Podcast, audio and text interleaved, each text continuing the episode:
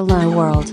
Replicant FM is a podcast by Kantaro and Omami, talking about various topics towards the universe and the future. It's time to talk. 紹介、いや、任せるけど。あの、会社名言った方がいいっすよね。いやいや、いいよ、いいよ。えもう言ったら個人事業主としてやってるだけやから、会社名もクソも。あんな肩書きでつけてるだけみたいな。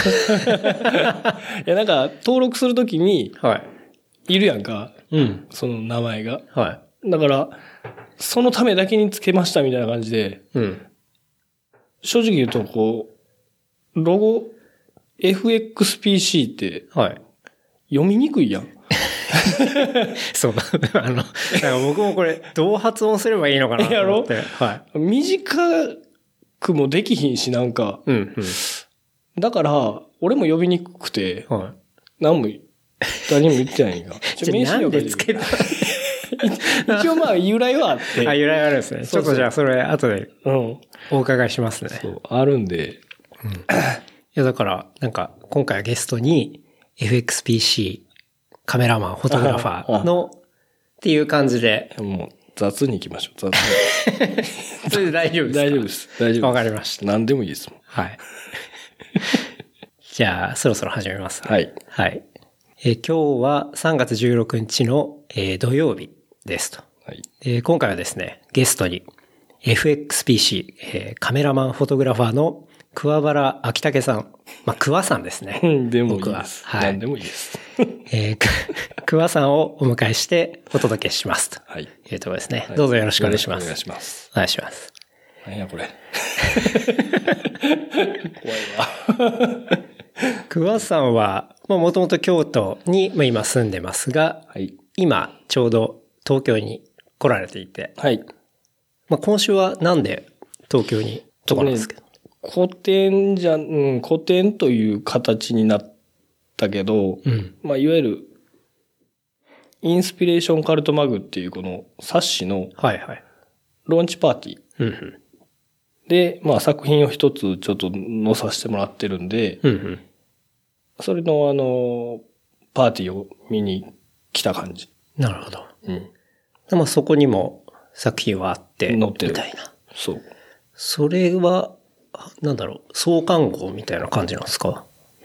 創刊号、うん。いや、もう今12回目ああ、なるほど。なってて、うんで、まあ、まあ、ここはここのこの、インスピレーションカルトマグっていうこのチームみたいなものがあって、うん。まあ、いわゆる何人かこう所属してるカメラマンがいて。その人たちが、まあ、作ってる。なるほど。そこの中の人人がこう、友達がいるんで、うんうん。それで今回多分、なんでか呼ばれた。っていう感じです。割とじゃあ、機関誌みたいなことっすか、うんうんうんうん。定期的にそう、定期的一応出てるみたい1ヶ月に1回とかっていうペースでもないのかな、んなんか結構バラバラかもしれん。ああんまりちょっと俺も詳しく追ってなかったから、な。うんうん。あれなんだけど、今回その関東15人、関西15人のカメラマはい。ンで一つのこう詩をテーマにうんして写真を2枚撮ってこいとほいうお題やって、う。はいは難しかったよ。い。うん。見る？悪の花っていうはいはい。フランスの詩人、ボードレールっほていう、まあ俺も知らんかったんやけど、全然、全然知らんねんけど、う。はい。その人の、まあいわゆるこう、有名なあれがあって、詩があって。詩があって、それをこう抜い、抜いてきたもの、うん。そこ書いてあるはい4節から想像して写真を撮ってこいと。ほう。なるほどね。もうわからん。うん。結構こう、まあ、だいぶアーティスティックな 解感じ。釈ができなくて、俺でいいのかっていう。ね。結構じゃあテーマが難しくて、難しかったっすね。でも今回は2枚はひねり出さなきゃいけなくてみたいなそうそうそう。感じで。一応出しましたけど、うんうん。難しい。写真って正解がないからさ、うん。捉える人によってこう、やっぱ変わるもんやし、どれがいいとか悪いとかっていうのはもう、ないと思うの。うん。うん。なるほどね。そう。まあじゃあそのイベントで、今回は東京に来ていて、うん。結構ちょこちょこ東京来たりもしてますよね。仕事割と写真の仕事とか。そうですね。うん。もともと、まあ、師匠っていうか、師匠じゃないけど、こう、うん、仲良くしてもらってるカメラマンの人がいて、はいはい。その人が、もともとこっちで、東京で事務所を持ってるカメラマンの人で、もう昔からやってる人で、うんその人の、こう、お仕事で一緒に来たりとか、はい。で、やってる感じ。なるほど。うん、それで定期的になんか東京来て、うんうん。撮影したりとか、うん。まあ、その間にこう、動いて、自分の時間作ったりとかうん、してる感じ。そうですね。うん。その、FXPC って、まあ、桑さんのこう、屋号みたいなものじゃないですか。これ FXPC ってこれ、なんでその名前になったっていうところあるんですか？まあまあまあ、一応、その、親父がもともと会社をやってて、あ、そうなんですね。昔、まあもう今死んじゃったけど、はい。その、親父がやってた会社っていうのが、うんまあ、着物屋さん、へえ。俺、反物屋さん？はい。うん、をやってて、うんで、そこの名前が、方言。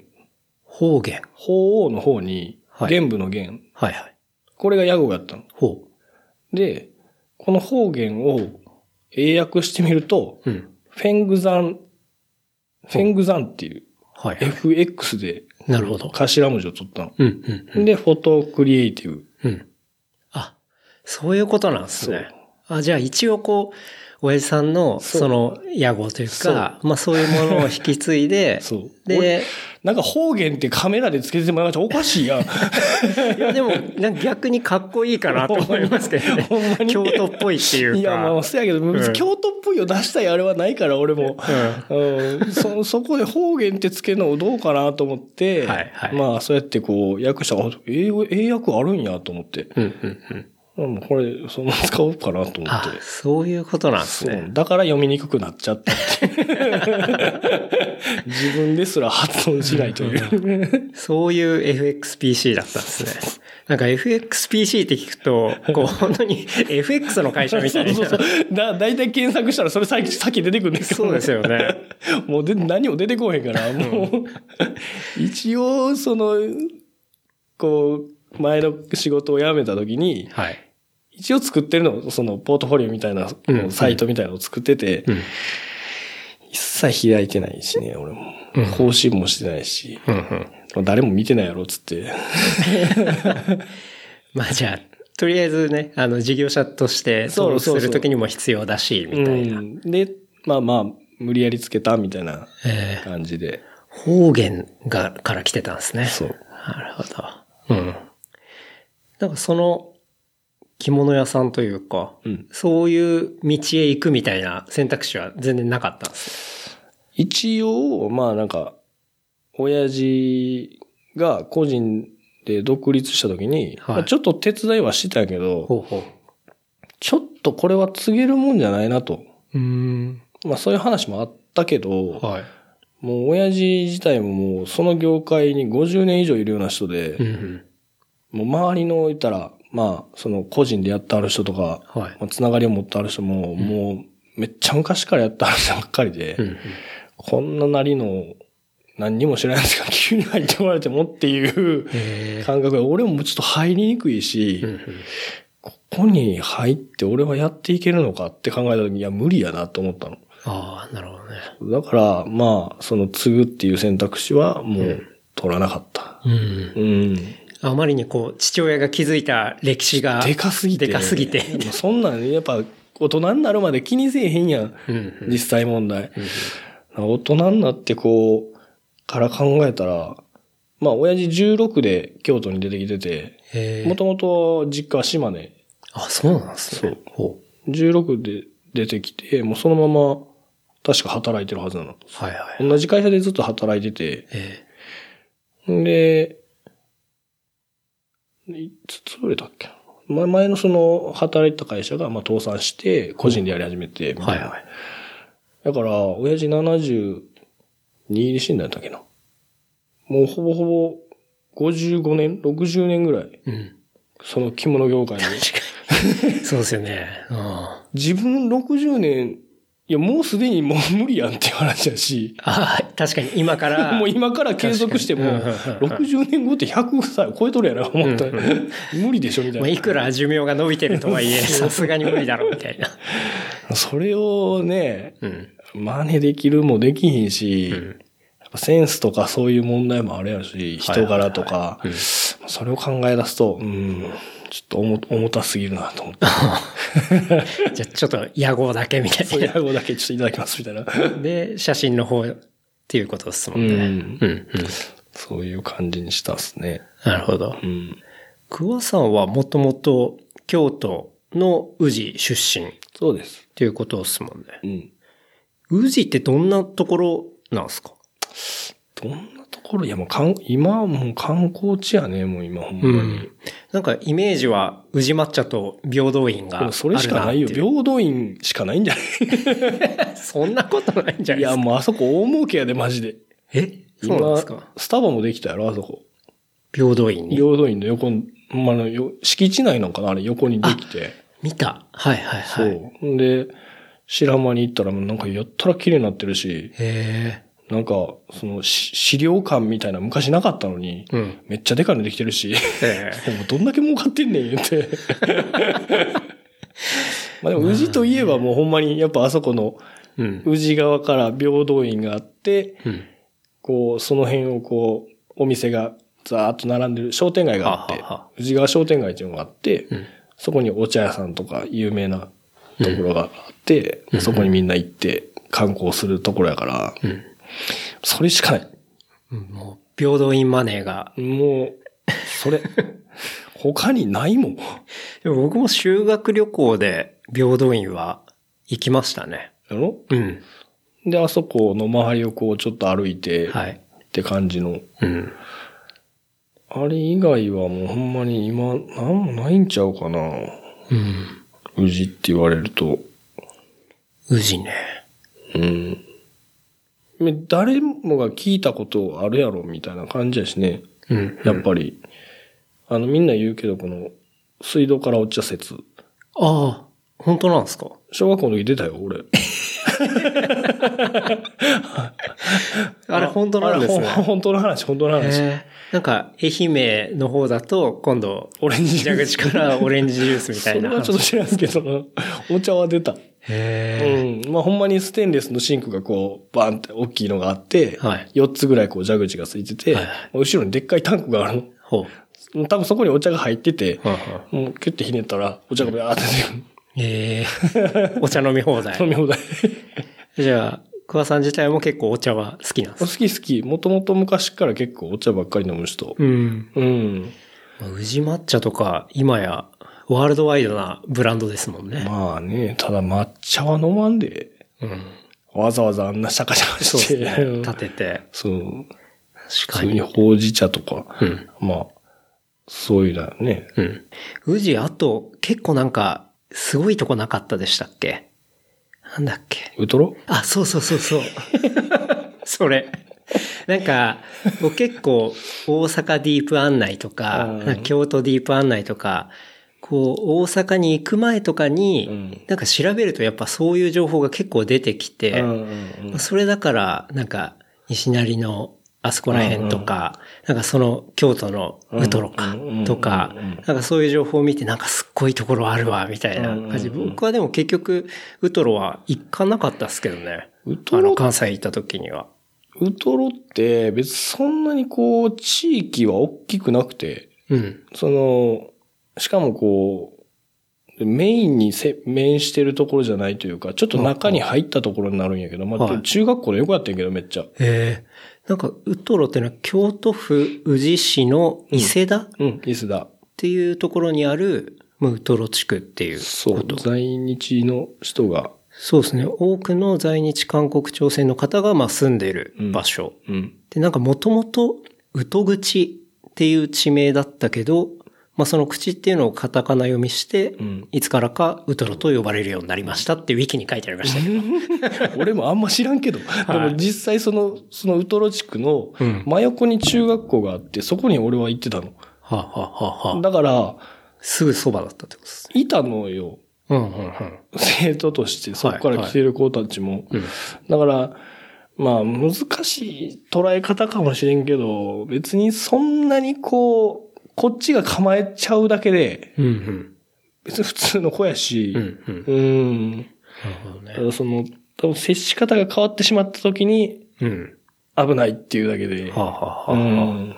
あ、なるほど。結構、まあ歴史が深い場所っていうか、ねなんか戦時中にその、なんですかね、飛行場の建設労働者とかで、まあ連れてこられた人とかが、うんまあそこにいてみたいな。で、その住む居住権の保障を、まあ要求するために結構、こう、ずっと交渉していたり、みたいな。初めて聞いたわ俺それ。なんかそういう、あの、場所。で、結構、まあ、在日朝鮮人の問題の象徴的事例みたいなうんところはなんか言われてましたね。ねんけどな、なんか、あまりにも多分ちっちゃい頃から近くにありすぎるから、うん。別に何ら問題がなくて、うん。うん。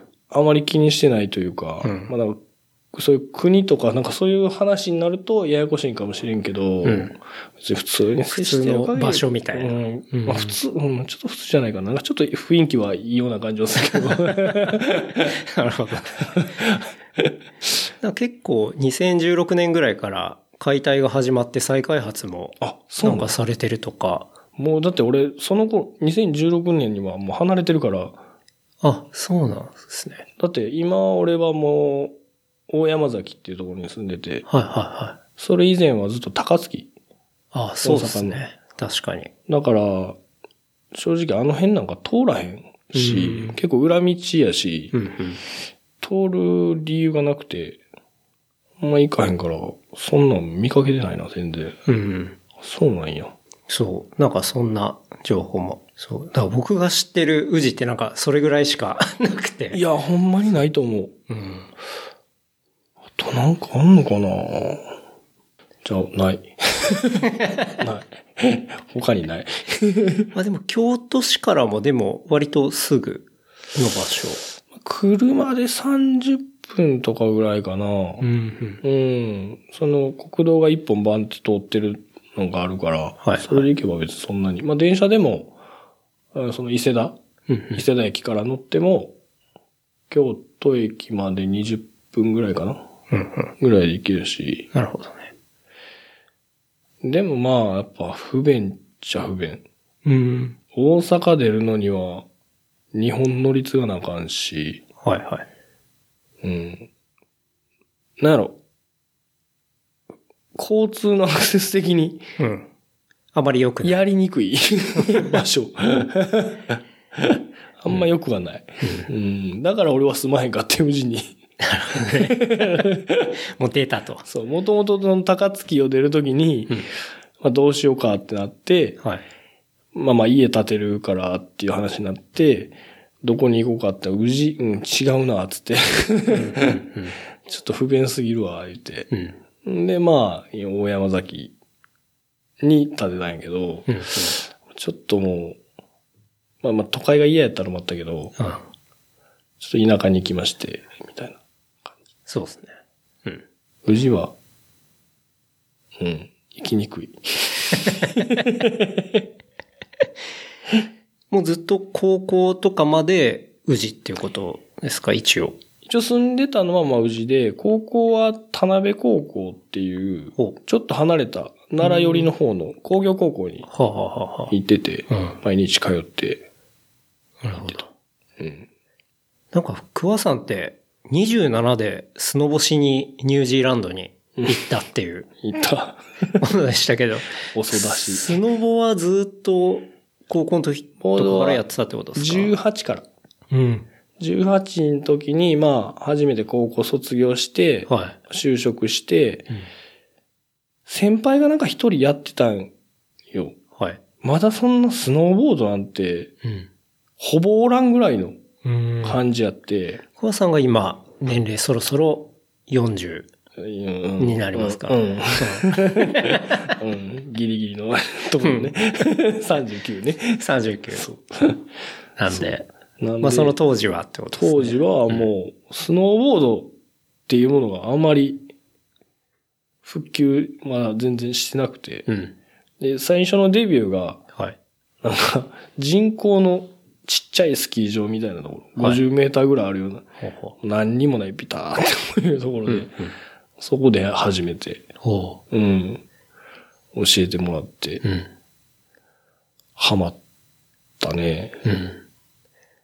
で、しばらくじゃあ、卒業してずっとスノボや、まあまあ仕事しながら、まあ金貯めて、冬のために、みたいな感じで。はいはい。んで、冬はもう、まあ土日がその時会社、仕事、まあほんま普通の会社員やったから、うん。あ、そうなんですね。一応工場で働いてて、そうなんですね。21ぐらいまで工場でずっと働いて桑田さんちゃんと働いてるイメージが全然ないんだよな。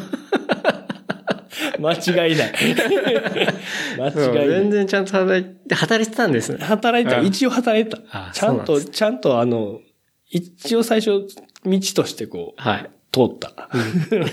社会人として。社会人としての、あの、あれを通った。5年、4年ぐらい働いたかな。ああ、そうだったんですね。その時に、まあ、毎週、まあ、土日休みやから、はいまあ、土曜日、岐阜まで行って、うんうんまあ、そその会社の人らと行って、はい。で、を繰り返してもずっとやってて、で、2年目でめっちゃ怪我して、ほうほ背中の大突起っていう骨があって、はいこのあばらからこう、下にちょっとちょぼちょぼちょぼって出てんの知らんかな？う。ああ、あの、大きいもんじゃなくて、もうちょっと小さめの。この、はい。ちょうど腰上ぐらい。そう、腰上ぐらいの背中の骨が全部折れて、え 背中から一人パワーボム。それ二十歳の頃ってことですか？えーそうそうそう。2年。19の時かな。うんうん。で、手首も折れて、ええここも。相当大事故。大怪う我。ん、まあ、2年目とかって調子乗るやん、絶対。ちょ、ちょっとなんとなくわかる気がしますね。そう。で、バーって滑ってて、うんなんかめっちゃ天気がいい日やって、はい。こう、木の影ができてたの。はい。でパッて入った瞬その影に入った瞬間に目の前が真っ白になって、またら明るいとこから暗いところでバッて入って真っ白になってうん、パッて、うわ、見えへんわと思った瞬間に誰かがこんなん作ってて、ポコジャンみたいなちっちゃい この、キッカーみたいな。キッカーみたいなものすごいちっちゃいやつ作ってて、うわってなった瞬間に一人がもう上向いてて、え そのまま下カッチカチのもう氷の上にパーン落ちて、はい。あ、あかんってなってそのままあの岐阜で入院して、うわーそれ、だいぶやばかったんじゃないですか？いや、まあでも、特に何も残らず、残ってないな。うんうん。それは良かったですね。その19の時、じゃあまあこれまた全然別の話になっちゃうけど、はい。19の時もう一回怪我してて、ほう。もう1年の8ヶ月は休んでたから。え、それさすがに働けないですよね。いや、その時は大丈夫やったわあ、大丈夫なんですか。うんまあ一応会社も行きつつ、いや、まあまあ働いてないで、もちろん。あその仕事はしななかったけど、まあ席は残ってたから。そうそうそう、あの、バイクで事故して、はい。肝臓破裂して、ええあ、そういうことがあったんです。そ、それがあった後のスノーボードやから。う わあそう。そうなんだ。ほぼ休んでたな。じゃあもうほぼ働けないし、働いてなかった。スノボもできないし、みでたいな。きひんし。まあそのシーズンはもう、棒、棒に振って。うんうん。うん。でもまあ、次の年からまた全然普通に滑りに行って、ってやってたけどう、ん。スノーボードはもう怪我ば、怪我めっちゃしてるかな。うん。か肝臓、え、それって、桑さんが今お酒飲まないのは結構それも関係してたりします？いやー、まあ、言うたら19の時やから、はいまあ、もともと弱かったんやけど、うんまあでもやっぱ怖いよね。うん。普通に。肝臓の3分の2が一回潰れてるうん。ね。ぐしゃってこう。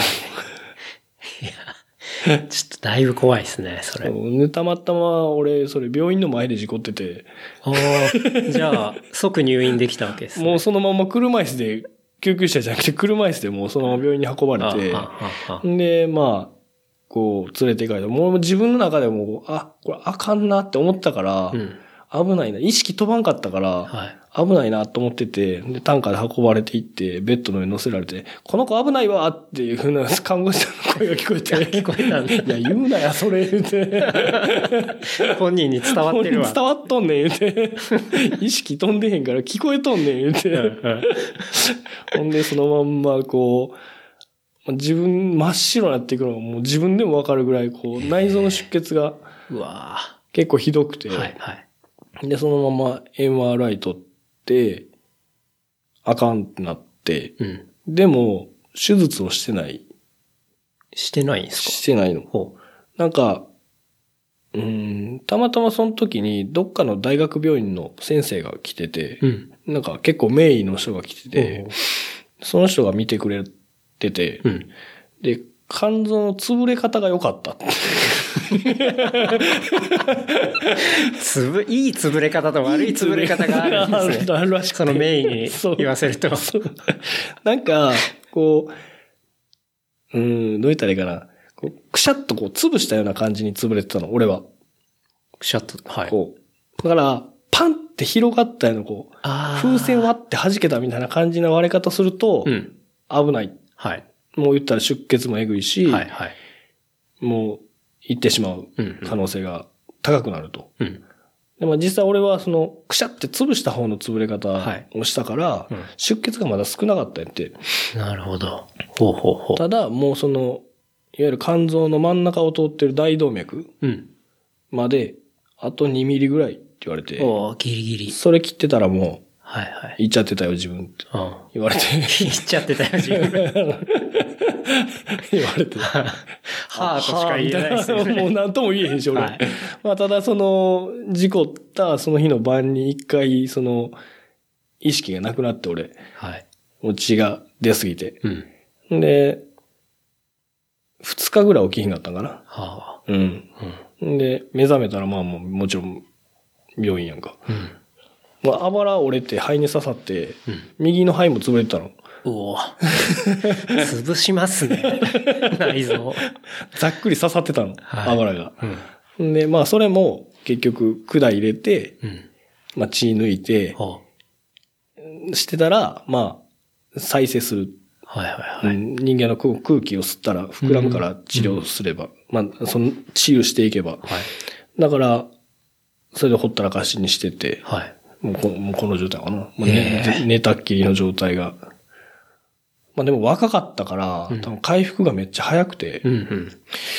結局入院し自体は2ヶ月ぐらいしかしてないんちゃうかな。いや、でも2ヶ月、やっぱしたんですね。いや、してしてる。うんそれはもうさすがにうん、野村幸代の特番しかやってなかったもんな。どういうことですか？一生寝たきりでこう上、上のテレビを見ながら、なんかワイドショーで野村幸代がどうのこうのっていう話をずっと聞いてて、はいはいはいもうそれしか印象に残ってなくて俺。もうじゃあずっとその状態だったと。そう。ああ。寝たきり状態。でもまあ2ヶ月で若さもあって回復してうん。出れてっていうことだったんですね。出て、まあ出たけど、なんかやっぱ調子悪い時もあったりとかで、まあまあ仕事も行き出したけど、まあまあ今はでも別に何にもなくて、うん。そのバイク事故すごいな。うん。ゲンチャリ乗ってて、その、俺は右に行こうと、こう、右レーンにこう入入ったの。右に行きたかったから。うんうん。んなら、向かい側からこう、軽トラが曲がってきたのに。はい。で、ちょうど橋のこの上やって、俺見えへんかって、うん。向こうも多分見えてなくて、はい。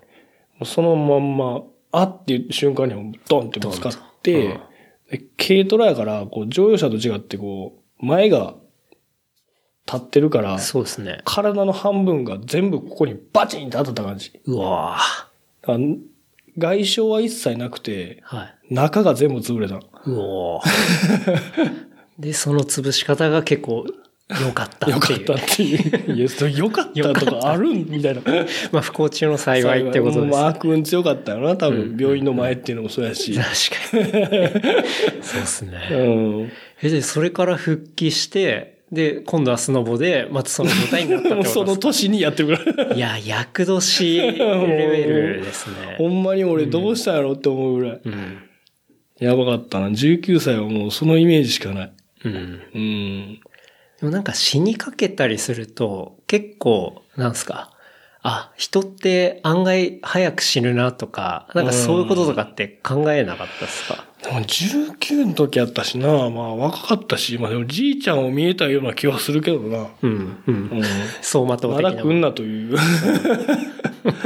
やでもほんまになんか、夜意識が飛ぶ手前ぐらいの時に、親父の声とかがすごい聞こえて、えおかんの泣いてる声とかが、あ、俺危ないんやろなと思って、えうんうんすげえ考えた。うんこれは行くんじゃないか。これは危ないんかと思いながら。うんうんそんな壮絶な19歳 を超えて、でも、それでまた復帰してずっとスノボあもうずっとまあ仕事しながらスノボやってみたいなずっとやっ。て。うん。まあでも、結局21の時に、その一番最初のサラリーマンというか、まあ工場勤務はい。を辞めて、うん。このままでは俺はもう、目が死んでいくと思って。好きなことしようと思って。はい。んで辞めて、釣り具屋に行って働き出したの。ほう。釣り具屋。釣り具屋。はで、船の整備とかい。へえ。をやったりして。はい。はい。で、まあ、それしながら、スノーボード行ってとか、うん好きなことしかしないけど、ほんまに。はい好きなことで生きていくっつって。そういう意識はなかったんやけど、まあ、サラリーマンがもうできひんなと思って。うん。うん。合わないと。もう無理やと思って。うんまあ、言ったらその時ちょうど21やったけど、うん。ちょうど20歳ぐらいの時に、その会社の、まあ、俺の先輩に当たる人らはい。が、違う会社に引き抜かれたの。うん。同じようなその業、業態の、業種の仕事、あの、会社にみんな引き抜かれちゃったの。うん。で、その時に技術を持ってる人間っていうのが少なくなっちゃって、うん。俺が結構上の立場になっちゃったのに、はいはい21歳にして、うん20歳にして、うんその時に、まあ、いわゆる中間管理職みたいな感じになっちゃって、はい。まあ上からは言われるし、うん。下からもなんか突き上げられるし言われるしみたいな感じになって、うんなんやこれと思って。二十歳やん。そんなん、な、大人のこう、ちょっとしん冷静などすぎると。ない、ないし、うんなんか無理やわと思って、うん。上のおっさんのほんまクソみたいなやつばっかりで、目死んでるし、終わっとんな思いながら、うん。で、もうあかん無理やと思ってやめて、うん。うん。でもこう、俺は多分サラリーマン無理やなと思って、うん。そこでもう、そっから自由う。なんように生きるようになっちゃったかな。うん。で、まあ21で、その、釣り、釣りとか、あと船の整備とか。いわゆる今、今また流行ってるけどね、ブラックバスはい。の、あの、ルアーとかうん。の専門店が京都の、まあ、その時、まあ、今でもあんねんけど、はい。結構こう、その時から、昔からあるお店があって、そこに、いつも俺がお客として行ってたの。はい。はで、まあ好きやったし、い。うん。で、ボートの整備とかあって、工業界やからもともとうんうん機械界やから、なんかまあ割とできる、確かに、強い分野なんですそうね。、できるとこがあったから、で入って、で、販売員じゃなくて、もうその、まあ横のガレージみたいなところで、はい。アルミボートの修理とか、へえ、かっこいい。船のトレーラーの、あの、免許、免許ちゃうわ、えっと、えーナンバー登録とか、はうん行ったりとか、あとエンジンの整備とか。を常にやってて、ずっと。おーちょうど、なんやろうな。なんで、まあ単純にできるからっていう意味でやらされたんやけどな。もともとそんな気で入ったんじゃなくて、単純に釣り具屋が好きやったから入った。釣りが好きやったから入ったってだけで、別に整備をしたいわけじゃなかったから、まあでも多分、雇い主的に、あ、こいつできるぞ。多分ラッキーやったやろな。そうですよね。そう、その瞬間に俺の先輩すぐ辞めたから。割と社長が結構こう、癖が強い人で、うん。めちゃくちゃ癖強くて、まあ、いわゆるこう、結構、社員と喧嘩になったりするような。感じの社長やって、はい今亡くなっちゃったけど、あの、ポパイっていう有名な釣り具屋さんがあったのポパイ。そう、結構大ききい大型店みたいなと関西だけなんかな関東にも多分あったと思うんだけど、うんうん。まあ、いわゆるもう海外の大きい今のこうバスボートはい。っていうのを輸入してた一番大きいところがあったの。うんうん。そこの社長の弟やったの。へえ。そのやってた人がやってた人が。まあ、もう癖強すぎ、ね、ほんまにこっちの社長も、そのポパイの社長も強い、癖強いし、はまあ弟も弟のい。も癖う兄強いし。弟してすごいんですね。そう。うん親、あの、兄貴の方は、車のナンバーを青森ナンバーにしたいから、青森の土地を、青森の駐車場を借りて、うん。そこの駐車場の、あの、あれを取って、ナンバーを青森にしたっていう。なんでそれしたかってんっ。ていうような。なんでそれしたらいいんだろう。全然わからんやろ意味はわかんない。誰もわからないから。そんだけなんか癖が強いというか。うん。で、弟は弟で、まあ結局バスボートじゃなくて、そういう、こう、アメリカの、こう、ハンターが使ったりするような、はいちょっと浅いところでも入れるようなアルミボートっていうのを結構輸入をしてたの、ずっと。はいはい。こう、底がフラットになってるような、こう、アルミボートを輸入してて、うん。カヌーとか。はい。で、まあ、それをこう、多分日本で一番強かったんかな、その当時は。うん。結構輸入は強くて。やってたの。で、ある日、そのボートを迷彩に塗れとほいう指示を受けたの、俺う。が。はいはい。はあって言って、どうやって塗るんやと思って、んその時ちょうどルアーを作る名手の人が結構一人だけいて、はい。その人にこういろいろアドバイスをもらって、エアスプレーでこうシューって毎日うんうんやってたの。ちゃんとこのプラスチックの、うん透明のあれをバーナーで一回炙って。船の形にこうギューって押し付けて変えてう、んうん。で、迷彩の形をこう切り抜いて。リューダーで切り抜いて全部、はいはいそれをシューってあ、ステンシルにするみステンシルたいな感じで。してずーっと拭いていって、うんで、言ったら迷彩やから、パターンが3パターンぐらいこう重なっうんうんうん。るあれがあって、それを全部作って全部塗ったの俺。はい。これ3日でやろうかって言われて、3週間かかってるのそのその時点で。うん。アホかお前っつって。やってくれる言うて。もう謎やねほんまに。うん。設備も変えへんくせにっていう。結構、むちゃくちゃな、じゃあ、社長だっためちゃくちゃやったね。それは喧嘩でやめたんやけど、結局。あ、そ う先輩と同じ道をたどったわけですね。先輩なんで裁判起こしてるもんだって。ええしかも買ってるし。あ、そうなんですか。ランクルわ買ってるし、それで。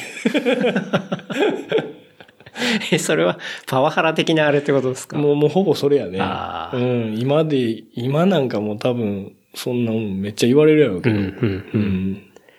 ん。でまあ結構、そういう、ヤバめの 釣り具屋さんだけど。釣り具屋さんで働いてましたね。で、その後じゃあ、ニュージーに行くのはどのタイミングになってくるんですか？えっとね、その釣り具屋辞めたんが23やって、そこの時点で、まあ、いわゆるこう、スノーボードをやってるからっていう、はい一回は行ってみたいなっていう感覚が芽生えてきて、こう、で、派遣で働くようにはい。なったの。はいうん。まあ、派遣で毎日何現場か入って、はい。まあ、仕事をして、うんうんまあまあ、それでも冬はスノーボードに行ってたから、はいまあそんなすぐ溜まるわけじゃないし、うんで、それで27までずっとうんうん。やり続けてて、はい。で、乳児にワーホリっていう形で行って、あ、ワーホリだったんですそうそうそうそうそう、別に働く気なかったから俺、うん。全然。英語も全くできひんし、ははい。とりあえずスノーボードしたいとしか思ってなかったから、うんうんとりあえず行こうと思って。うん。で、まあまあ、頑張って貯めて、行って、って感じかな。うん。うん。ニュージーはどこら辺にいたんですか？えっとね、南島のクイーンズタウンっていうところを、ほう。まあ、ほんま、うーん、ど真ん中のちょっと下ぐらいかな。はいはい。み大きい湖が、綺麗な湖があって、ほう。もうすごい、こう、山が、えっ、と、まあそういういわゆるこう、スキー場うん。が3つぐらいこう、近所にポンポンポンってあるような感じのはいはい。場所があって、うん。そこがまあ目的地として行こうって、まあ連れも行ってたから、うん。うん。でもた、その時はもう一人で俺は最初行って、うん。英語も喋れへん。初めての海外に、はい半年行く。しかも初海外だったんです初海外。ほほほんで向こう行って、まあ、その一番最初でしょわからんし、まあ日本で調べたその日本人が経営してるバックパッカーがあって、あ、そこに行くことにしたの。で、はい。そこでまあちょっといろいろ教えてもらって、みたいな感じで、うん。で、車買って、着いて3日目ぐらいに出発して、それはクライストチャーチっていうところをはい。やって、はい。今、ね、ちょっと、地震とかで、銃撃で、え？何それ？え？めっちゃ今、もえのすごいニュースになってますよ。え、マジで？クレストンチャーチ、49人死亡って。ニューニュース耳な、ニュ全然そんなん見てない。あ、ース。見なすぎ。いつ、いつ？昨日です、昨日。え、嘘はい昨日とか俺だってもう、いっぱいいっぱいやったもん一人で。あ そっか。そう、そういう銃撃がまさにありましたよ。本当に。うん。あんな平和な国が。そうそうそう。と思うけど49人とか多分、銃乱射事件か。うんうんで言ったら多分、世界一じゃないですかね。今まで US の46人とかはマックスだったと思う。マジ、そんな銃社会でもないねんけどな、多分。うん。であの、モス、えっ、と、モスクか。うん。で、こう乱射みたいな。うん。まあまあ、そんな、クライストチャーチ からで、から、から出発しまして。はい。うん。で、出発する日、はい。ほんまはあんまり平地に降らへんって言われる日雪が降って、ほう。もう一人やん。うん。うん。んで、音楽もつけれへんし、ラジオがなんか壊れ、まあもう、言ったら向こうの車って、すごいこう、日本の、いわゆる寿命が終わったやつがはい。向こうに流れて、うんそれがみんな乗って、乗ります。あそういう感じだったそういう感じ、そういう感じ。だから、スバル、はい。レガシはい。ーが結構こう、まあ俺、これも買った車がそれやったんやけど、うん俺が買った時点で18万キロ走ってるの。えとか、そんなん当たり前にあんの。はいはいもう言ってたら街にこう置いてある車に、フォーセールってこう書いてて、電話番号書いてて、売ってほしかったらかけてくれみたいな感じの。はいで、それに、あ、いいの見つけて、かけて、で、まあその、車の名片っていうのも日本みたいにもうめんどくさくなくて、えうん。郵便局にポストするだけみたいな感じのうんうん感じやから、もうそれでこう車を買って、で、まあ、出たわけ、その。うんもう、ひたすら、道しかない。うん。周りが、は、畑じゃない、草原みたいな。まあ、いわゆるほんまに北海道でかい版うんうんみたいな景色を10時間ぐらい走って、はい。一人で、何にも海外行ったことない人間が。で、それで、やっと、こう、クイーンズタウンまで行って、うん。で、連れと合流して、みたいな感じやってんけど、あまりに語学力がなさすぎて、うん。学校に行くことにっていう、ああ、なるほど。一応ね学校に行ったんですね。一応ね、うん。語学学校。そうそう、語学学校に行って、うん。まあ、友達作りと、まあ、多少喋れるようにというはい話で行ったんやけどうん。大変やったな、ほんまに。うん。でも、その目的のスノボはすごい楽しめたっていうことですか？うん、うん、うん。まあ、違うんですか？いや、あのね、あのね、なんか、こう、なんでニュージーランドに行くかっていうと、はまあ南半球やからうん、季節が逆、い。そうですね。そう。はいだから、こっちを6月ぐらいに出て、うん。向こう、7月ぐらいからこう、冬シーズンが始まんねんけど、うん。決して雪がいいわけじゃないの。うん実は。むしろその、山が結構岩山で、はい。日本みたいに木があんまり生えへんから、うん。岩山ばっかりやから、風当たりがすごく強くて、うん。めちゃくちゃ硬くなるの。ああ。そうほうほうほうだからほんまに練習しに行くみたいな感じのニュアンスが強いうん。国で、うん。で、まあ練習もしに行ったし、うん。大会とかも出たけど、はい。まあ、怪我したよね。うん。あばら一回おったな。倒れたんだ。あとね、はい。頭打って記憶もなくした。ええバチンこけて、うん。頭パーン打って、一瞬自分がどこにいるかが全くわからなくなって、おー危ないっすね。あれ？ってなって、うん俺これどこにいるんや？ってなって、はいはいとりあえず周りの連れとかいたから、それは分かってて、うん。認識してて、ただ自分がどこにいるかがほん、ほんまに分からなくて、うん。とりあえず降りようって。で、とりあえず降りて、その頃に、あ、あーってなってきて。で、もう、その、下山した後に、もうすぐ病院行って、うん。精密検査受けて、みたいな。うん。やってんけど、まあ何もないわ、みたいに言われて、あな、ほんほんまか言うて、じゃあ一瞬飛んだだけで一そうそう、応。で済んだ、みたいな感じやけど、でも練習するような感じとか、なんか雪が結構硬いとか、あんまりじゃあコンディションは、それはたまたまですか？たまたいやまとかじゃなく硬て、もうそうなんですね。硬い。う。うんん。まあ、いい時もあんねんけど、はいその振ってすぐ後とか、はい。いい時もあんねんけど、根本、基本的には硬い。やうん。っぱ風が強いのもあるし、はうんそれで冷やされてこうカチカチになっていくみたいな。う。うんん。でも行く前の前評判とかは、結構、すごいいい場所があるみたいな感じだったんじゃないですか？そう、あのね、三つゲレンデがあって、うん。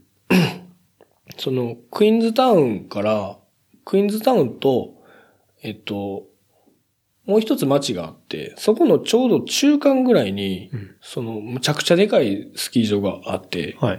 まあ、そこはもうほんまに、プロのライダーとか、もうほんまにもう上手い目指してる人間ばっかりがいるようなゲレンデがそこにあったの。で、まあ、言うてそこまで上手くないからさ、うんまあ、行きはしたけど、はい。ちょっとレベルが高すぎて、うんうんうん。で、ここは違うなという形で、クイーンズタウンの方に戻って、もう二つあって、はい。で、一つは結構でかい、まあ言ったらファミリーとかがみんな行くようなゲレンデがあって、もう一個は、ほんまのこう、ローカルな、コーラがこう攻めるような感じのゲレンデがあった。そのローカルな方に俺は行ってたの。うんうん。で、こっちのでっかい方は、コロネットピークっていうゲレンデなんやけど、はい。別名があって、コンクリートピークって言われるような、ああ。もうそんだけカチカチなの もう。そんだけカチカチになる。はい。ほんまに滑ってても急にキランっていうところが現れるぐらいええカチカチになっちゃうの。はい。実際その、向こうで仲間になったスキーヤーがいてんけど、うんそいつ尾てい骨6つに割って、ええ飛ん飛んで失敗して、はいはい。それで強制的に日本に帰ってんだけど、もう、それぐらではいのとこなんですね。そう、硬い。普通に別に良くはない。うん。うん。そうだったんだ。結構半年、なかなか、コンディション的にはなんか、思ってたのと違うな、みたいな感じで、そう、まあ過ご、してたみたいなことですか？結構怪我はしたしね。うん。ただまあ、でもその、うん、学校で友達になった奴らとこう、旅に出たりとか、うんうん。ちょっといろんなとこ行ったりしたりとか、うん。まああったし、まあ別にまあまあ、面白かったけどね。うん。結局いい思い出というか、うん。そんなガチンコでこう練習しに行ってたっていうわけでもなかったから、うんうんうんやってる限り一回行ってみたいっはい。ていうそのニュアンスやったし、だからまあまあ、4ヶ月同じそのクイーンズタウンにずっといて、はい。あとの2ヶ月はもう一周して帰ってきたの。うん。車でずっと回って。んで、結局旅して、うん。こっちまで帰ってきたみたいな感じで。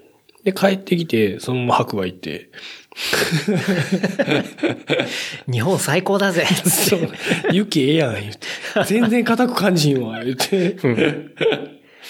まあ、日本のゲレンデもね、海外からすごい来てたりとか。ね、今も北海道はやっぱ、すごい、うん。ジャパウって言われるぐらい、ジャパウ？ジャパンパウダーっていうあはいはいはい。ぐらい世界でも3本の指に入るうんって言われるぐらいいい雪。結構、オーストラリアの方からとか、うん。ニセコはやばいよ。来るって言いますし。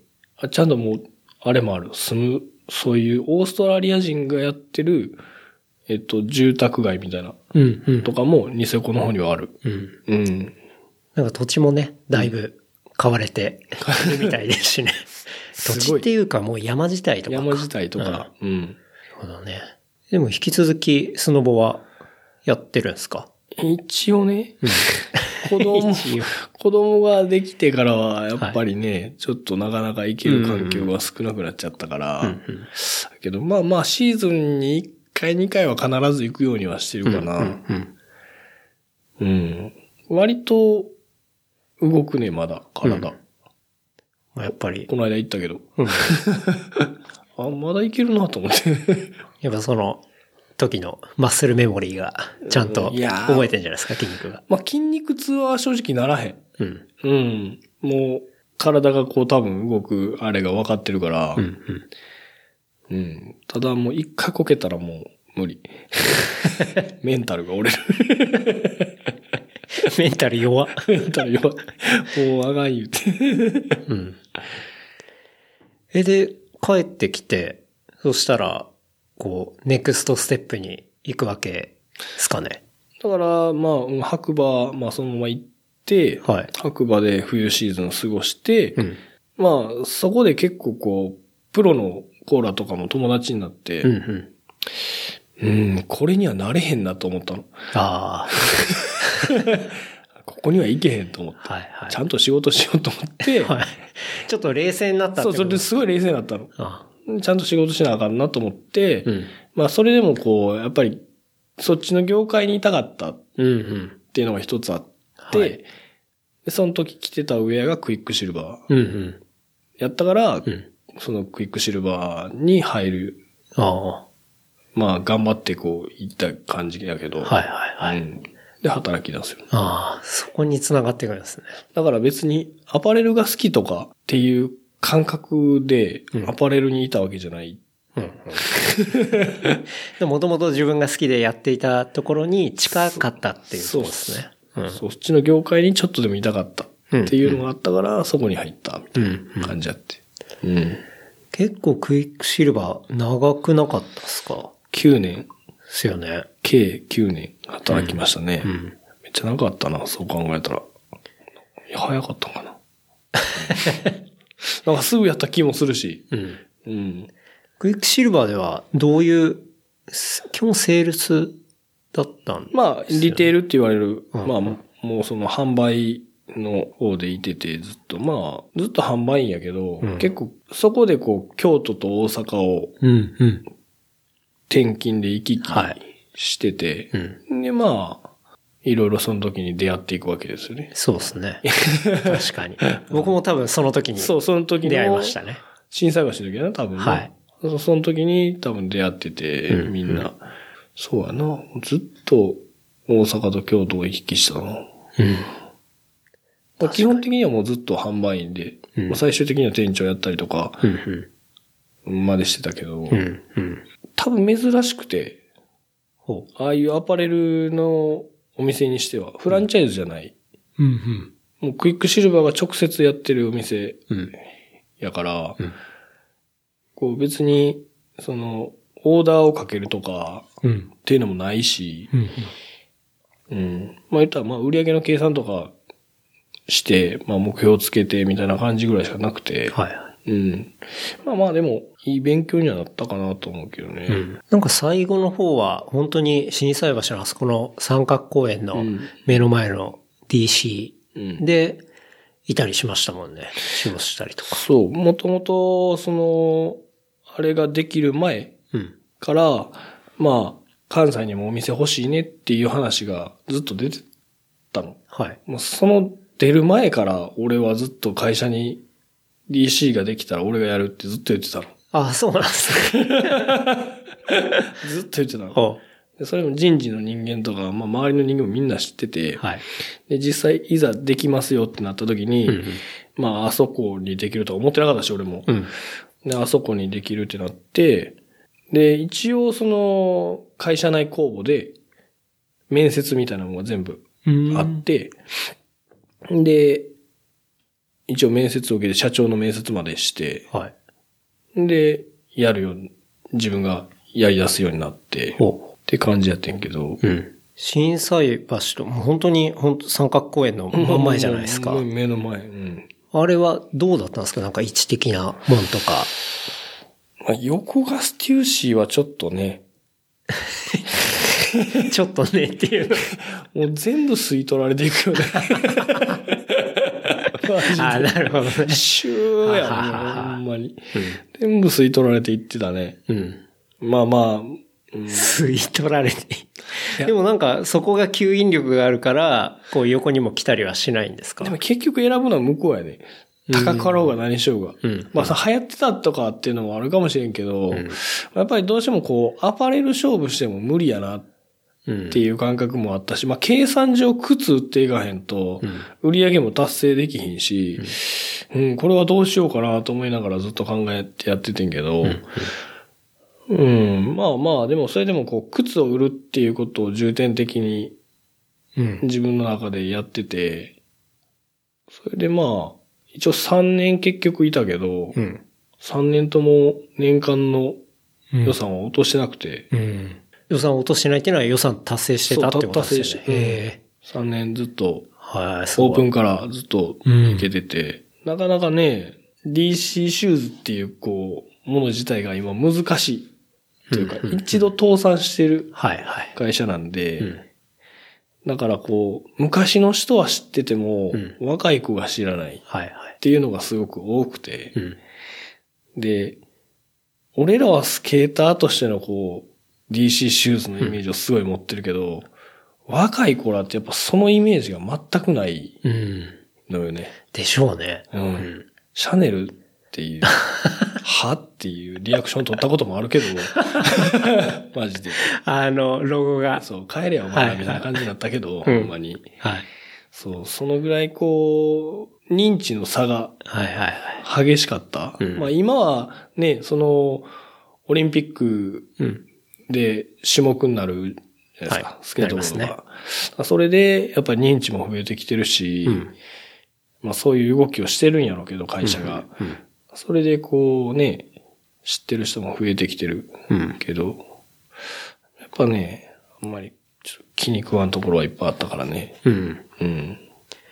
あそこの場所だとお客さんとかは、すごいやっぱ若い10代とかになるんですか？うん、いやー、まあでも、うん、今はもう正直、外人さん、ほほぼほぼ、う。はいはい。むちゃくちゃ多いし、買っていく量が尋常じじゃない。旅行者ということは、要はあれですね、まあ中国人の方、台湾の方、そうそうそう。もうほんまそれはもうバラバラ、いろいろやけど、うんやっぱ買いに来る、買っていくのは、その辺の人ら。うん。まあ、若い子も来るけど、うんなんか昔ほどなんかこう多いっていう気もせえへんし、うんうん。うん。大人になったらなったでまたね、買うもん変わってるから、そんなに買わへんし、みたいなとか。うんまあ難しいねんけどね、その辺のバランスは。うん。まああそこはほんまにいろんな人が来るから、うん。うん。まあでも今はほんまに外人がめっちゃ多い。えうん。その DC ができた時から1年ぐらいして、えうん。急に増えてなんか知らんけど、はい。それがだから、もう5年前とか？えーっと、4年、四年前と5年前ぐらいかな？うんうんぐらいになるかなそうっすよね。うん。そのぐらいから急に増えたんかな？うん。異常やもんね。あの、震災橋筋とか。そうなんですね。日本語聞こえてこへんもん。うん。日本人？なんかよく言いますけど。も うすごいから、マジで。えだから日本人が避けてんねん、今。えうん。あ、もう、あんま近づきたく近ないづきたくないみたいな感じが。があって。いや、もうほんまになんか、外人に売るために、お店やってますっていうような店ばっかりになっちゃってきてるのもあって、ああ。はあ、はドラッグストアこの距離で何軒あんねんみたいなのとか、あ。なるほどね。うん。いらんでしょみたいな感じやけど、やっぱ買っとんねんな、あれやっぱ。うん。とか。まあ、いっぱい化粧品だったりとか。時計とかうんそういうの売れますもんね。うん。うん。だから、今もう震災橋筋がもう異常なぐらい増えてて、うん。で、日本人が寄りつかへんっていう、それもまだ問題になってるらしいねんけどね、結構。うん。うん。確かに。なんか、まあそれはそれで今来てくれているタイミングであれば全然成り立ちますけど、うんうんなんかそれがまた、今、その日本の震災橋筋。が、こう安かったりとかうん欲しいものがあるからみんな来てるわけでうん、例えばそういう同じようなものがどこか別の国とか。あのアジアのもうちょっと東南アジアのところにできてしまったら、今度そっちにがっつり流れたりするわけで、ね。そうなった時は、こう、誰もいないっていうか、いや、でもそういう状態にななっちゃいますもんね。怖いのが、なんか大阪のそういうマンションとかも結構買ってるらしくて、ほ 大阪のそのマンションを買って、いわゆるこう、今、ね、民泊みたいな感じのやつを、はい Airb とかってねそう、はいエアビーとかを経営したりとかう。うん。っていうのもめっちゃ増えてきてて。うん。まあ、東京も全然多いと思いますけどね。本当にタワマンの一番上買ってるのはほとんど外国人だったりとかななんか、言いますし。タッチが悪いって言ったらあれかな。まあなんか結構問題になってるらしくて。うん。マナーとかの問題あると思うけど、うん。もうほんまに買い物だけしに来ましたよみたいなファミリーがうん。うん。ガサッと部屋に入ったりするから、うん。すごい汚かったりとかうるさかったりとか、はいはい。それマナーの問題が多分結構問題になってて、うん。まあ言ったらもともと住んでる住民の人たちにまあね、その問題はうんあるでしょうね。っていうのをすごい言ってる。うん。うん。まあ気にするか気にせんかだけの問題かもしれんけどな。うん。うん。まあでも、それだけ摩擦がいろんなところで起きてるぐらい、い数多くの人が来てるってことですよいね。うん。なるほどね。でまあ、その DC を、まあしばらくやって、うんで、その後、いよいよ独立するわけじゃないですか。うん。それなんか、タイミングがあったっていうか、うん。DC で働いてる時も、桑さん結構写真とか撮ってたじゃないですか。うん。うん。なんかそこら辺から、あ、ちょっと軌道に乗りそうだな、みたいな感じがあったってことなんですか？いや、もっと、まあ会社の内情の問題で、こほうう、タイミングがあって、うん、うん、その辞める2年、ん ?1 年前ぐらいかな？に、まあ、あの、DC の今の日本の社長、はい。うん、から、直接東京にっていう話をああ、そうなんですね。もらったの。はい。いわゆる、こう、MD って言って、こう、うん日本の DC のそういう販売の、こう、あれを決めるうん。仕事のはい。地位を、はい もらいかけたんやけど、はい。非常にタイミングが悪くて、そうだったんですね。非常に。親父が死にかけてる、はもうずっと入入退院繰り返してる、家建ててる、はい。はい。家族いる、はい。無理やなと思って。あいやまあ別にそんなにその、めちゃくちゃしたいっていう気持ちもなかったから、あ。うん。正直、うん。それをしに東京に行く意味があるのかなとも考えたし、その時でちょうどまあ35歳ぐらいうん。やったし、まあ、いわゆるこう、販売員をずっと続けていくのも、うん。もう若くないから、うんあんまり嫌やなとは思ってたし、うん。ちょうどいいタイミングやなと思ったの。うん。で、そっから1年間、めっちゃ考えて自分の中で、はい。何ができんねやろもうカメラしか考えられへんな。うん。まあその時にもう、ちょっとこう、クラブで撮影して、うん。お小遣いみたいな感じで撮影をしてたから、うん。まあお金をもらえるってことは、まあ、仕事になってるってことやから、うん。まあ、なんとかしようと思って。でそれで、まあ、カメラマンになるための、こう、行動をし始めるあの。あ。はい。はい。もうほぼあとい最後の一年、働いてるか働いてないか分からないような感じだったけど、うん。うん。なんかちょっと、その仕事もしつつ、ネクストに向けての準備期間みたいな。準備をしながら、みたいな感じで動いてて、でも一応じゃあ、1年間ぐらいは、その並行して助走の期間があったってことですうんね。自分でまあ決めてたから、もうここまででやめて、もうここから始めるみたいな感じのあれを持ってたから、自分の中で。作ってたからもう、それまでに用意しなあかんものっていう形で、まあホームページの作ったりとか、はい。そういうメールアドレスとか、なんかいろいろ用意したりとかして、やってたの。そうなんだ。うん。まあ実際その準備期間が終わって、こう、一人になっていくわけじゃないですか。結構、なんていうんですか、チャレンジングっていうか、なんか不安とかそういうのなかったですか？それね、みんなに言われんねんけど、うん。不安が全然なかったの。なかったそう。なぜかなかったの。へえ。ひ、弾けへんやん。うん。絶対に。は個人になった以上。い。うん。弾けへんって考えたら、別に、なんやろ、ネガティブになることがなくて、うん。やるしかないから。あ逆に、あれですね、もうそっちを考えるよ余裕余裕がないしないし、みたいな。まあ、基本的にやっぱ仕事をしなあかんから、うん。仕事をするためにはどうしたらいいんだっていう考えしかなかったから、別にそのチャレンジしてるっていう考えもなくて、うんとりあえずみんなに、皆さんに挨拶をしようとほいう感じで、東京もその時来たし、う。うんうん。そう、昔のこう、知り合いとかにもうんうん名刺渡しに行ったりとか、うん僕もその時にご飯食べたりしましたしそうそう、行ったもんね。ね。そうそうそう。うんあの時に、こう、いろいろ回って、その時ぐらいからもう、ちょろちょろ仕事をもらったりはしてたけど、うんうん。まあ今ほどじゃないかもしれんけど、うん。うん。まあ、悪かないなと思って。うん。できなくないなって思ったの。うん。うん。頭の中で。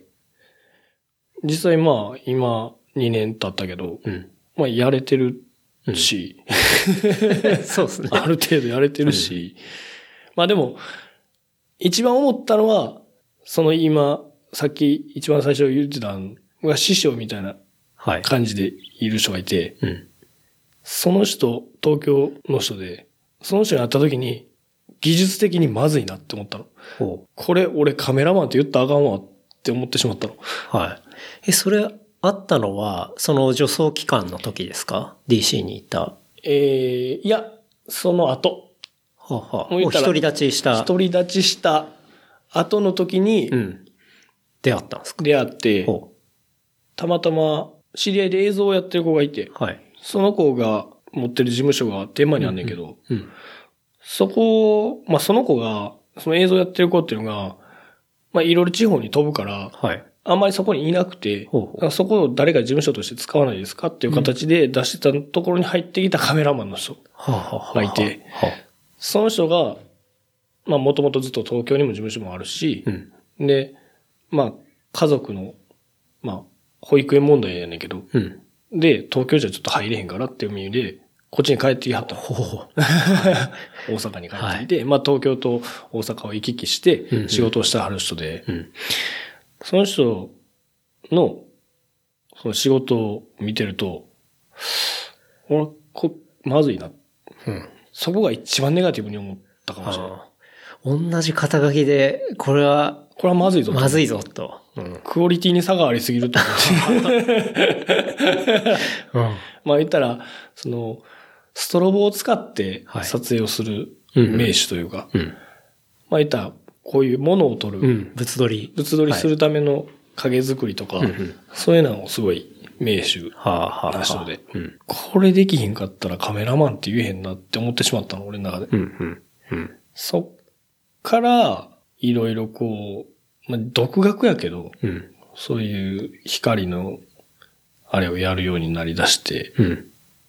うん、そうなってから、こう、ちょっとまた幅が、ああ、広がってったのかね、。仕事としての幅は広がったかなっていう感じがあって、確かに。じゃあ、その人にある意味出会わなければ、なんか自分はできてるぜみたいな感じで、割とそういう範囲内で、こう固まっちゃってたかもしれないけど、やっぱりこの自分を確実に超えるような人がいると、こう自分がその人視点で見れたりとかするから、あ、じゃあこっちに行かなきゃいけないなとか、うん自分に足りないもんが見えるみたいな。うんうん。やっぱ尊敬できる人って会社の中でもいた方が絶対いいと思うの。うん。やっぱその人を見て、目指そうと思うところもあると思うし、うん。やっぱ一人になって思ったのが、うん。そういう人が周りにいないと、うん。絶対に成長せえへんと思うの。ああ。確かに。うん。そう。それはあると思いますね。まあ技術面にしてもそうやし、一人になった以上、んやっぱり営業も自分でやらなきゃいけないわけで、はい。やっぱそういう人のこういう触れ合いの面とかのことに関してもそうやし、やっぱそこが、こう、自分一人で考えてても、絶対に前には進まへんと思うのよね。うんうん。うんそれが、結構見て、いろんな人をこう見てると、やっぱり、ああ、すごいなって思う人もいるし、うん、あ、こいつまずいなってやつもいるし、うん。逆にね。逆にね、はいああ、こいつやばいやろなってやつもいるし、そう。なんか、その辺をちゃんとね、うん。こう、見失わないようにした方がいいなって思ったの。うん。自分の中で。確かにそれすごい大事っすね。うん。なんか一人であればあるほど大事ですね。なんか、一人で仕事をするぞってなった時って、多分もう前しか見えてなくてう、ん。やっぱりこう、全然違う部分が見えてないというか、うん。だから、いざ、そういう人が現れて、うん。冷静になった時に、ん？これはまずいぞと。うん。うん。だから、こう、違う、うん、どう？違う動きをしたわけでもないねんけど、まあまあ、技術の幅としてう、ん。いろいろ持った方がいいなと思って、だし、そういう出会いっていうのは、もし、なんか、これ聞いてて、本当に一人でやってる人いたら、なんかうん、こう、目指したいような人とか、うんなんか、ちょっとメンター的な人とかうん、探した方がいいと思う。んなんかそういう人がいると、もっと自分の幅が広がるし、うんこう、まあ新しい出会いとかもあるだろうし、うんみたいな。絶対にあると思う。やっうん。ぱ、その人から広がる、もう一つもあると思うし、うん。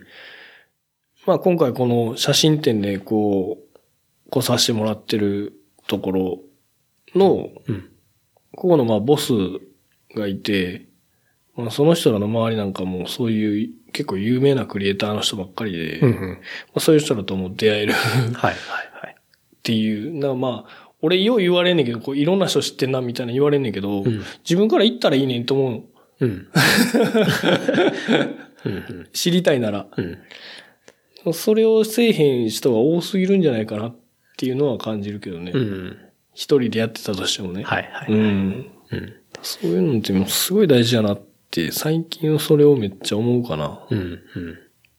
一人じゃできない。うん。うん。なるほどね。すごいいい出会いがあって、うん。結構今に至るみたいな、その幅も広がったしってことだし。うん、助けられたかな。うん。うん。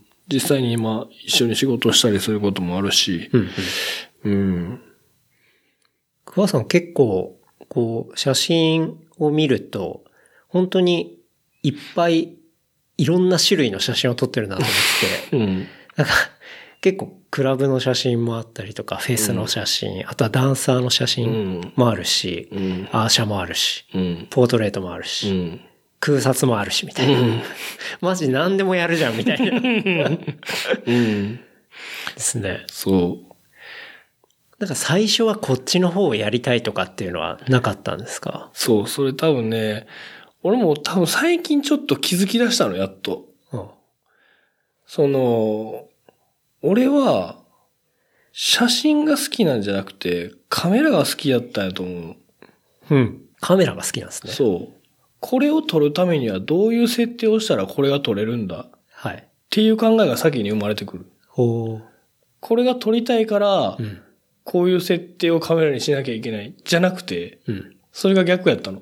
あだから、カメラをいじることが結構好きなんやと思うの。あ。そうなんですね。なんか、あの、この番組に出てくれた、あの、ゴーさんって。あ、ごめんなさい。はいはいはいはい。フォトグラファーですけど、は、結構なんかその自然が好きみたいな、な写真っていうより自然かもみたいな話とかしてましたけど、うん。桑さんの場合はカメラなんですね。多分。その、まあ、もともと工業科っていうのもあるけど、機械いじりああ、そこのルーツだ。そういうのがやっぱ好きで、うん、うん。多分そこなんじゃないかなって。もともとカメラをやり始めたのは、うん。まあそのニュージーランドに行ってる時に、はい。ずっとこう、ちっちゃいカメラを持って写真を撮り倒してて、うん帰ってきた時に潰れちゃったの、それが。ああ。そのカメラが。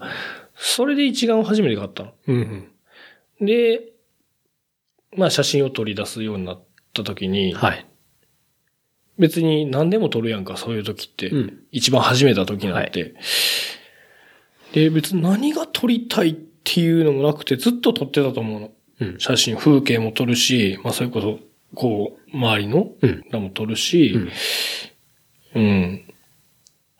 そうしてて、別に、例えばシャッタースピード速くしないと絶対撮れないもうんのとかってのもあるし、でもこれどうやって撮ったらいいねんって考えて撮ってるから、うん。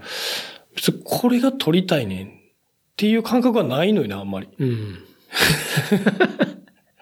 いや、すごいその、あの前のゴーさんはい。の、ああいう景色、うん。天候、気象状況を見て、まあ、言ったら、その時しかないものっうん。ていうのを撮る。うん。っていう、それはすごいわかるし、うん俺もめっちゃやりたいねんけど、んなかなかそれを狙っていくのが難しくなっフットワーク的にも難しいそう、難しくなっちゃうし、まあ、撮れるタイミングがあれば行きたいけど、うんまあそれを撮るために、カメラの自分の撮る技術を持ってなければ撮れないわけで、うん。うん。それが一番俺は嫌で、これを撮ってください。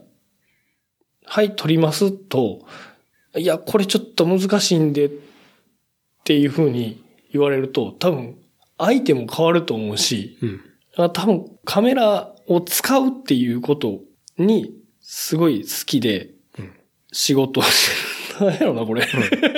カ カメラ好きっていう。カメラ好きなんやと思うう。ん。え、じゃあ結構機材とかって、うん。割とひっきりなしに買っちゃったりやるするね。感じですか？やるね。あーあなたと一緒よ。簡単に言っちゃう可能性はある。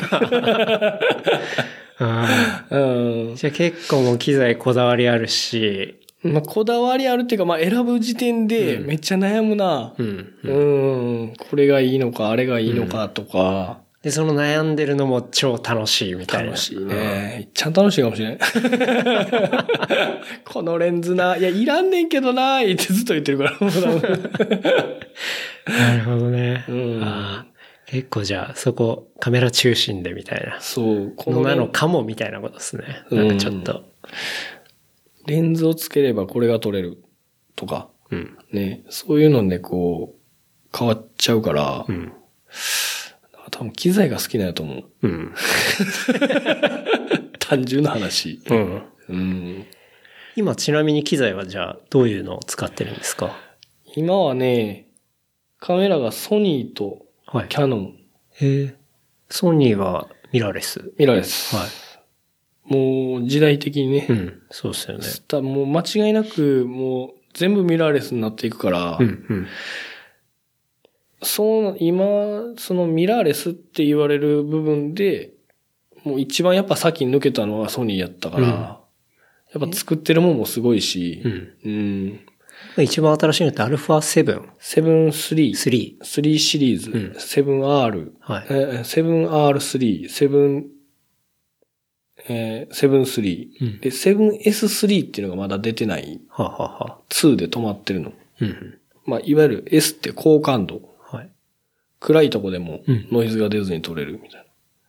それの2があって、みんな多分今それの3を待ってると思う。おお。桑さんも待ってる。待ってる。あ まあどうなるかわからんけどね。そのスペック次第によると思うけど、うんうんあの S は異常やね。うーん。なんやろ。高感度って言っても、もうほぼ昼みたいになる。あ、もう、かなり、よ夜撮っても。ライトのコンディションが悪いとこでもってことですよね。あ、夜撮っても。うん。はもうダーって ISO 感度を上げていくと、はい昼みたいになる。ほう。でもノイズ入らへん。へえ。その代わり、画角がちょっとちっちゃいのよね。うん。だから、そのスチールカメラとしては、はい。なかなかちょっと使う人も少ないねんけど、ん映像を撮る人はものすごい重宝してる。ああ。そうやっぱりいう使い方なんですね。ライブとか、うんうん。どうしてもここっちサイドからライトはつけれない環境うん。で撮影をするときとはかいに、すごいいいみたいな。なるほどね。うんうん。今、やっぱ、キャノンもニコンも出したけど、もう今、間違いなくソニーが、うん。うん、一番やと思う。うん。うん。でソニーとあともう一個は、キャノン。キャノン。うんはい。キャノンはまあ、前から持ってた普通の、はい。あの、普通のって言ったらあれだけど一眼やねんけど、うん。そうなんか、色の出方が違ったりとか、うんうん。なんかその、使う環境によって、はい。うん、そういうライティングの、こう、関係上とかうん。の意味で使ううんうん。のが多いかな、キャノンは。持ち歩くのにはもうやっぱね、でかくてはい。邪魔やし、うん。うん、取られてるなって思われる。ああ。まあ、そらそうですね。あの大きさで構えられたら。ガンって来られると、うんうん取られてるなっていう構える感じも出てくるから、うん。うん、そう思った時にやっぱソニーの方が、うん。じゃあ、使う頻度っていうのは、ソニーの方が、やっぱ多い感じですか？今は多いねう。ん。どんな仕事でもソニーを使ってるかな。へまあでも、こういうふうに、今今ちょっと桑さんが実際のカメラを取り出してくれてるんですけど。レンズも買い替える必要はなくて、キャノンのレンズをつけれる。うん。その、ソニーのちゃんと、マウントできるってことですね。、間にかまして、うん。ちゃんと、あの、オートフォーカスとかはいもきっちり合ってくれるし、うん。そう、全然使えるから、そのレンズ資産をね、あの、持ってる中で、ちゃんと 使えるっていうのは一番でかいですよね。めちゃくちゃでかくて、うん一番お金かかる部分ですもんね。レンズなんてもう、ほんまアホやで、これもう。うん。なんでこんな高いのっていう、んそれがソニーがむちゃくちゃ高いの。純正が。なるほど。わカールツアイスっていう、まあはい有名なかります。あの、青いボックスのロゴのやつですね。を買収してて、昔に、ソニーが、でそれを上回るレンズをっていうのをソニーが開発してうん作ってるレンズがあって、はい G マスターっていう、はあはあ GM って書いてあるレンズがあって、それがむちゃくちゃ高いの。うん。でもむちゃくちゃ映りいいの。え買えねえ。買えねえ。え、でもこのセットでも結構、なかなか、たなんだろう、値段はするんじゃないですか。うんうんうん。うん、あんまりこう、ね、ね。なかなか。普通の一般の人が買うものではないはい。値段にはなってるから。そうですよね。うん。まあ仕事道具ですからね。そうだね。うん自分に合った機材を使うっていうのは結構大事かなと思うけど、うん。流行りやノリで買っちゃうと、うん。ね、使えへんくても困るし、うん。うん。今結構ソニー大活躍ってことで。そう、ソニー推しです。うん。いいと思います、すごい。結構その何でも撮るっていうところで、うん。この前、桑さんの写真で見たのが、ダンサーさんの写真を結構見てて、はい。なんかダンサーって動きがあるじゃないですか。それ撮る、しかもショーとかだと、ライティングとかもね、当然暗めになるし、めちゃくちゃ暗い。めっちゃくちゃ難しそうだなとか思うんですけど、うーん。なんかどういう風に桑さんは撮ったりしてるんですか？うん、どういったんや、まあ、技術的な面というよりも、もう、ここはでもさ、ソニー、ソニー頼りのところはちょっとある。うん。やっぱ機械頼りはある。うん、うん。すごくこう、やっぱ、性能が上がってきてて、はい、はい。いわゆるこう、ちっちゃい光うん。でも、ちゃんとそこにフォーカスを持っていける強さを持ってるのね、うんうん今、今のこういうソニーのミラーレスっていうのは。はい、はい。で、俺がこの今使ってるカメラは、アルファ9、うん。7シリーズじゃなくて9っていうシリーズで、まあ、いわゆるもうスチールはい。に特化してる、連射が速い、うん。そういう暗部でのこう、フォーカスの持っていく性能が強いうん。っていうカメラを使ってて、はい、はい。結局まあ、それでちょっとの光をこう、自分でこう、追いながらこう。拾って、連射して撮って、うんいいとこ抜くみたいなはい、はい。ところはあるけど、アルファ9。今ちょっと調べたら高っ。言うな、それ。高いですよ、これ。それを言うな。高いないわゆるね、このクラスのカメラって、キャノンで言うと、1DX Mark II っていうのが今はい、はい。出てて、はいこんなでっかい、うんでかい。もうカメラで、はい。あいつ60万以上すんのよ。うん、うん。買えねえと思って。じゃあ、それから比べると安い、安いのか、これは。言うな。言うな。まあちょっと気になる人は、アルファあ9ースペースソニーで検索したらいいと思いますけど。い。や、でも評価はね、もう本当に4.8とかついてて、まあだから、すごい素晴らしいカメラ。素晴らしいってことと思う。ですよねほんまに素晴らしいと思う。うん。その60万から比べると全然安いですね。全然安い。安いのか？感覚がちょっとここら辺は、いや、そう、バグってくんねそう、よ、ほんまバグっに。てる感じがしますけど。10万、あ、いけるんちゃうみたいな感じになってくんねんな。うん、うん。まああと、ライカとか比べたらまたね、あの、非常にライカもうちょリーズナブル。っと、ライカも違う。そうですね。欲しいけど、買えへん。いや、まあ、そういうカメラで。なるほど。まあ、だから、そういう機材がちゃんとまあ、しっかりしてると、まあ、そういうダンサーさんもしっかり撮れたりもするし、まあね。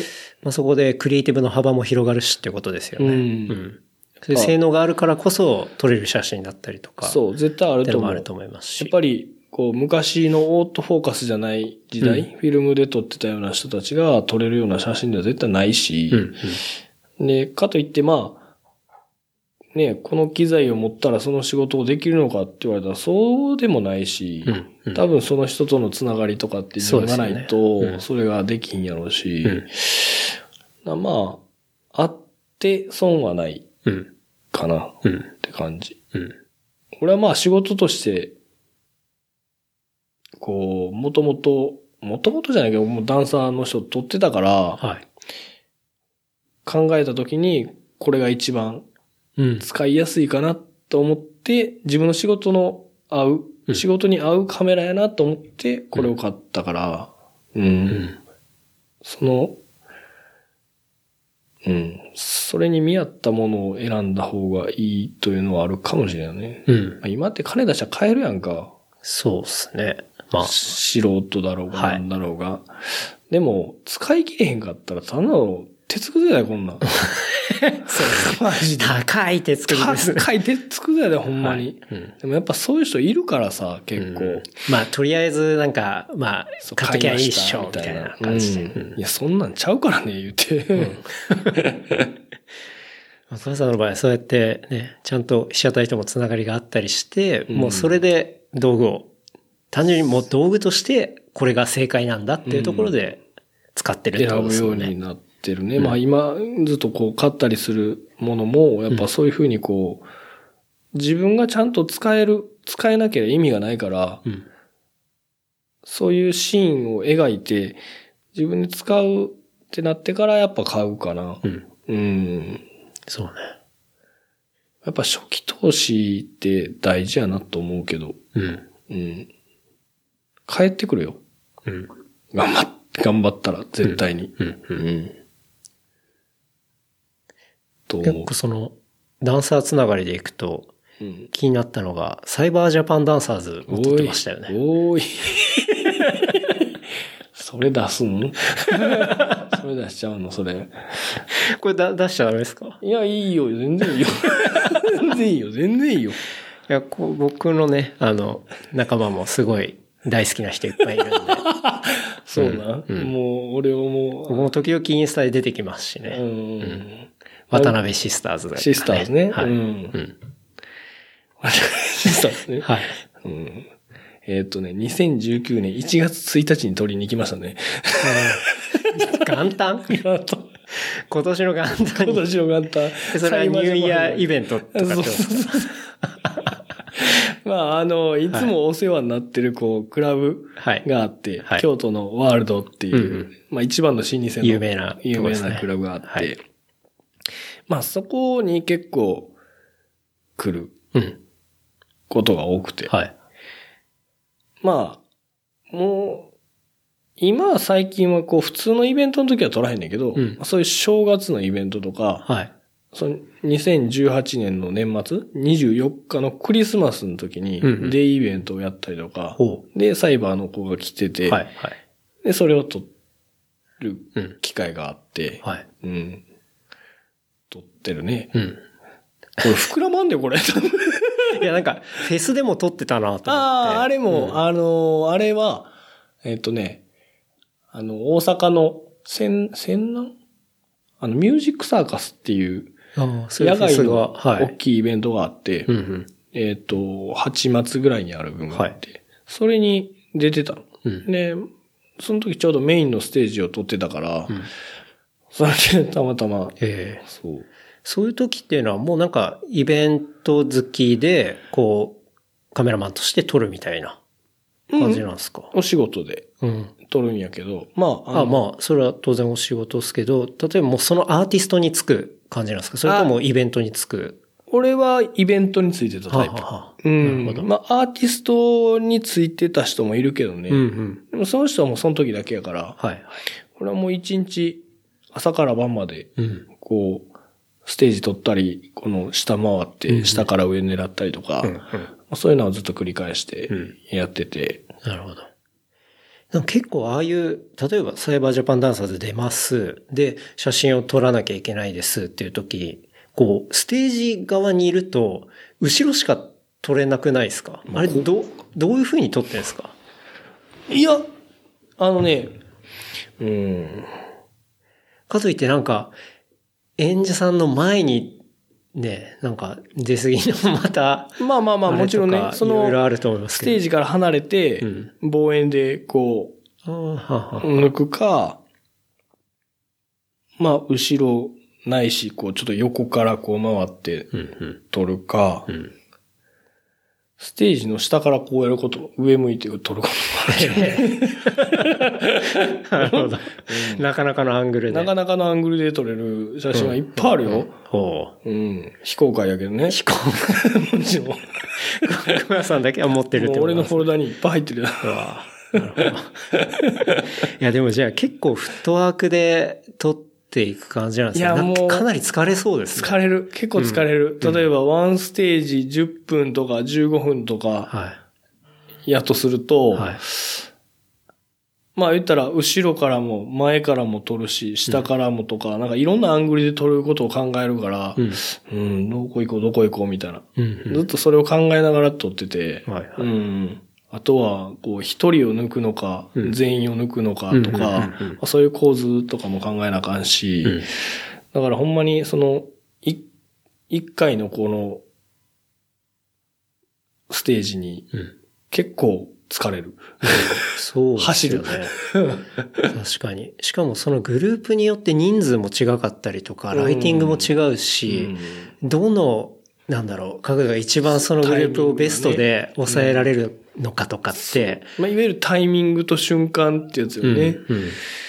それが、まあ、それはもうほんまに、まあ、連写でもななんでもなくて、もうほんまにパッパって撮っていって、まあ、あとは音楽のタイミングに合わせてこう、はい。踊るやん、やっぱり、はい。ダンスとかって。うん。それに合わせて、こう、シャッターを切ったりとか、うん。あとライトがこう、どんだけこう、ついてるかっていう、はいはい。ライトがついてる状態の時に撮らないとうん、かっこ悪いし、やっぱ、うん。そうですよね。そうそういうタイミング狙ったりとか、おーうん、かなりテクニックがいるっていうか、タイミングかなリズムというか。俺はなんかそういうので撮ってるかな。うん。うん。でもある程度曲とかね、うん。まあ、知らないと、あ、これから盛り上がるとか、うん。わかんないですもんね。音聞いて、リズム取って、それに合わせてみたいな感じかな。うん、うん。なるほどね。じゃあ、かなり動いて、タイミングで。ライブとか、うん。ライブダンスとか、そういう動きもんとか、一回しかないもんって、うん。ほんまそのタイミングしかないから、そうですよね。そこ逃すと、はい。ないから。結構緊張感あるっていうか。あるある、めっちゃある。キョロキョロしてる。ずっと。うんどこがいいんやろうとか、うん。っていうのをずっと考えてやってるかな。しかもなんかよく見るアーティストであれば、まあ大体この構図とかで言ったらいいかなとか、うん。このライティングとか来るだろうなみたいな、ちょっとした予測はできるかもしれないですけどうん、うん。うんまあ割と初めてのアーティストとかだとう、ん。ね、だから、おーってなる行き当たりばったりみたいな。えー？みたいなライティングする時あるから、うん。明るない？みたいな。結構反射神経が求められるっていうか。あかんなって、その、その瞬間でね、もうカメラの設定も変えなあかんし、もちろん。とかをすると、うん。結構こう、冷静に緊張感を持ってやらないと、うん。多分撮れへんと思う。そうですよね。ねうん。確かに。そうで、去年ぐらい、こう年末ぐらいに、ワールドが結構こう、ガイタレをすごくはい。読んでて、うんうん。いや、見ましたよ、本当に。いろんな DJ 撮ってますよね。スクリレックスだったり、スクリレックスも撮ったし。スティーブ・アオキだったり。撮ったし。クワさん超撮ってんじゃん。はもうすごい俺ラッキーやなと思ってる。い。で、一回アンダーカバー京都はい。のオープニングのはい撮影もしてて、うんうんそれを京都のワールドでやって、はい。スラックあ、スラック。はいはい。大好きです、僕も。と、うん。その時に野田洋次郎が来たの。ほもう会場がパンパンになって、う。うん。俺、会場降りれへんくて、動けない。動けへんくて、全く、はい。どうしようってなって、うんもうスピーカーの上まで登って、お撮ったりとか。もう降りれへんやもんだって。隙間ないねんもん。すごいっすね。野田洋次郎はすごかった。うーん。やっぱ、一流、一流っていうかまあ、うん。芸能人やなって思ったの。なるほどね。なんか、そう、その、サイバージャパンダンサーズとか、まあそういうクラブの写真とかっていうのを出したっていうのは、こう、なんか旗から見ると、すごいなんか楽しそうで、なんかいい仕事だねとか絶対言われないですか、うん。なんかまあ、仕事として認められないよね、あんまりなんか言ってしまうと。まあ遊んでんじゃねえのかっていう。いや、そうそう。なんか一般の人の見方って結構そういうことなのかなとも思うし、うん結構そういうことも言われたりすんじゃないのかなと思って。あ全然あると思う。全然ある。うん。いや、言うてギャラなんてめっちゃ安いしね。ああ、そうなんですね。めっちゃ安いし、うん。うん。まあ言うたら夜やんか。うん。うん。まあしんどいよね。単純な話。うん。だからまあ俺は今もうちょっとワールドしか入ってないねんけど、はいはい。俺がやる理由は練習になるからうん。と思ってやってるのも大きくて、うんうん。この上、このカメラの上につけるクリップオンライトっていう、はいこう、ストロボ。あれって使いこなせへん人って結構多くて、ほうほあれ使いこなすと、う。うん。割と写真って変わるのよね。うん。うん。だからそれを結構こう考えながらうん。撮ったりはしてて、うん。でしかも反射神経も求められるし瞬時の判断力だったりとか。バッとこう操作する必要もあるし、そういう意味で、やっぱさっきのカメラ好きに繋がってくるんだけど、多分楽しいねんな。カメラをいじってんのか。はいはいうん。この写真を撮ろうと思ってやってるわけじゃないから、変な話。うん。うん。言ったら、あの、ファインダー見てないから、俺。うん。